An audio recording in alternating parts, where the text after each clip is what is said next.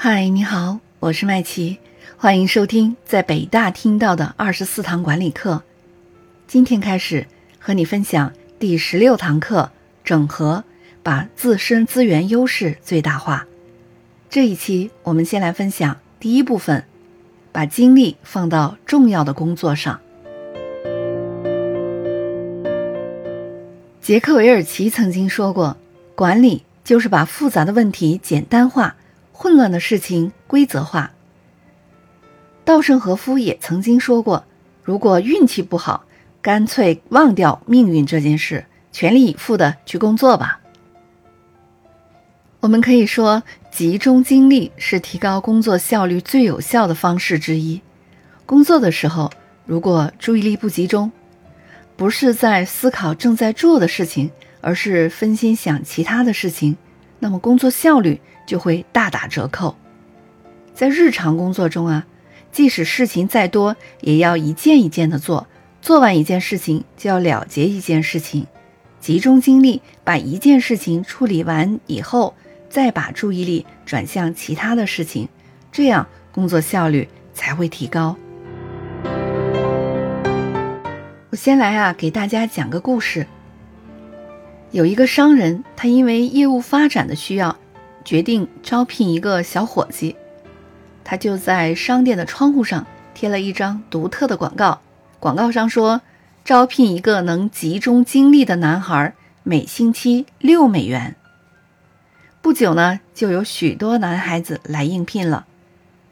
每个求职者都要经过一个特别的考试，那就是一刻不停的朗诵一页报纸。每次阅读刚一开始。商人就放出六只可爱的小狗，许多男孩子由于经受不住诱惑，要看看美丽的小狗，而忘记了自己应该读报纸这件事。当然，他们也就失去了这一次的机会。就这样，商人打发走了几十个男孩。终于，有一个男孩不受诱惑，一口气读完了。商人非常高兴，他就问这个男孩：“你在读报纸的时候？”没有注意到你脚边的小狗吗？这个男孩回答说：“是的，先生，我知道有小狗。”商人说：“那我想你应该知道它们的存在啊，对吗？”“对的，先生。”“那么为什么你不看它们呢？”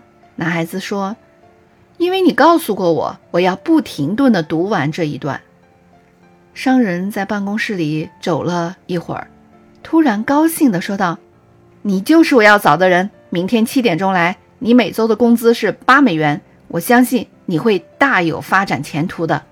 后来，正如这位商人所说，若干年后，这个男孩成了一个有着良好口碑的百万富翁。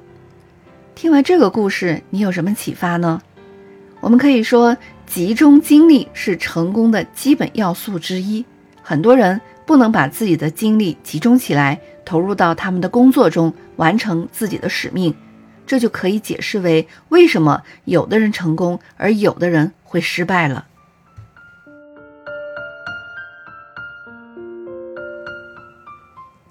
再来给大家说一件事儿，有一个女孩子，她叫文文，文文在一家出版社从事校对工作，她曾经为自己定下了一条原则，除非有特殊紧急的事情。否则，一定要把全身心投入到校对工作中去。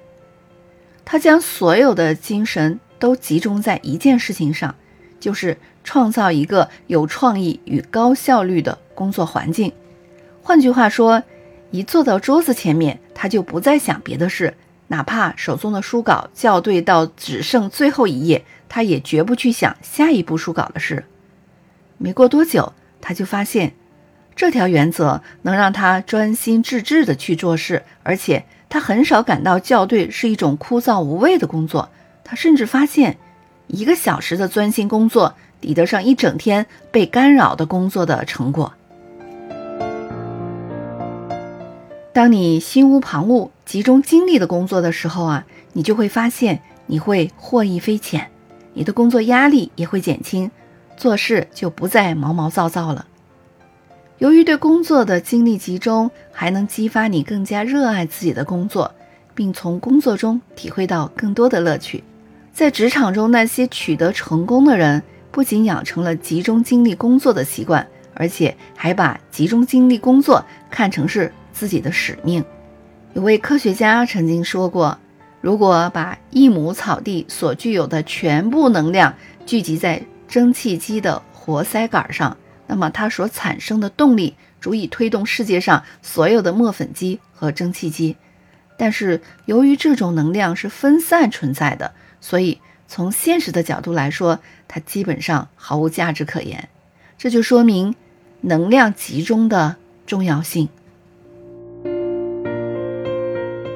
同样的，做事情必须专心致志，只有把自己的注意力和精力集中在已经确定的目标上，并且贯穿到为实现目标采取的行动上，才能。保证成功，因此啊，一个人在做一件事情的时候，不能同时想着另一件事情，而是应该把注意力集中在此时此刻所发生的事情上。我们要清除大脑中那些分散注意力、产生压力的想法，排除分散注意力的一些人和事的干扰，使我们的思维完全集中到当前的工作状态中。现如今啊，做事情是否集中精力，已经成为衡量一个人职业品质的标准之一。有一些企业提倡爱岗敬业，倡导干一行专一行，而我们在工作中做到集中精力、全身心的投入，那就是敬业最基本的体现了。而这对于我们自己来说也是非常重要的。只有把集中精力工作当成使命，并努力去做。养成集中精力工作的好习惯，你的工作才会变得更有效率，也才会更加乐于工作，而且还更容易取得工作上的成绩。那么，在实际工作中，管理者如何让自己或者员工们把精力都集中到工作上来呢？我建议管理者根据自己的团队的实际情况来参照一下我下面要说的八个方面。首先来说，第一个方面，我们要做到的就是要写下每天的任务，计划你的一天。没有什么比一张放在旁边的任务清单更让你集中注意力了。当你写下当天需要完成的事项以后，把它放在你的旁边，就可以不断的提醒你要集中注意力。第二个我们要注意的方面呢，就是要分配出。同事可以打扰你的时间，在职场里的工作每天都是忙忙碌碌的，在一个忙碌的工作场所里，大家不断的走动和谈论工作。如果你的工作决策要求其他成员和你交流，那我们就要尝试着分配一个时间段，可以让大家来和你交流。让他们知道一天当中的某个时间，比如说下午两点到四点，你是可以被打扰的，而不是每十分钟就要被打扰一次。这样，在其他时间，你就可以有自己足够的空间和时间去做一些你必须要完成的工作了。我们要做到的第三个方面，就是要使用时间表。时间表的好处呀，就在于。在有限的时间段内完成一件事情，比如说三十分钟，而不是做一件事情直到完成。如果时间到了，工作可能完成，也可能没完成。如果还没有完成，那我们再分配其他的时间段，可能过几天再继续做，这样就可以保持工作的新鲜感，而不会因为老是做一件事情呢而觉得身心疲惫了。再来说第四个方面，就是我们要学会使用耳机，但是要记得关掉音乐。有些人喜欢在工作的时候是完全安静的，但这也是根据工作类型来决定的。如果你做的一些严密的计划或者是计算的工作，在耳边放音乐，也许就不能让你集中注意力了。这个时候呢，你可以戴上没有放音乐的耳机，以屏蔽。外界的噪音，还有第五个方面，就是我们要找一个最合适做重复和无聊工作的时间。不管在工作中你怎么逃避，你都要面对一些无聊的或者是重复要去做的事情。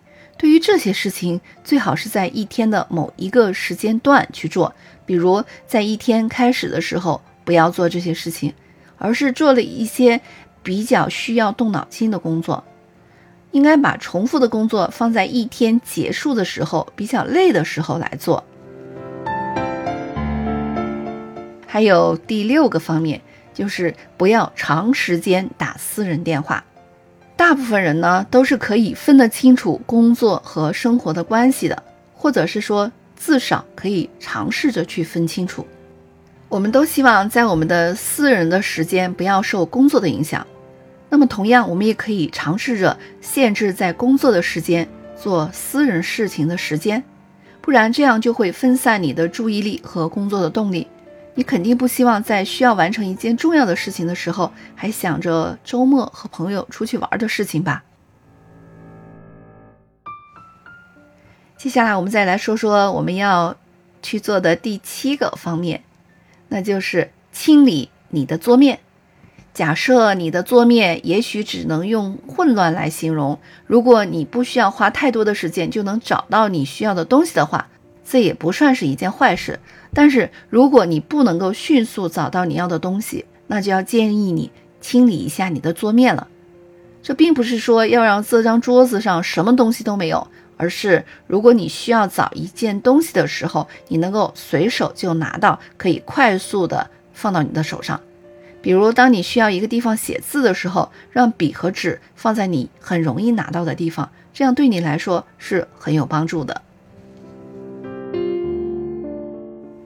最后呢，我们就来说第八个方面，要改变我们的观念，让工作变得有意思。对于每一个人来说啊，做一件自己不喜欢的事，要集中精力是很难的。在多数情况下，可能什么也做不了。但是我们也要注意到，工作是可以控制的。建议大家改变自己的观点，把工作当做游戏，让它快乐起来。注意力不集中啊，是因为没有挑战。所以，我们应该让事情变得有意思起来，我们就会慢慢喜欢上这个工作了。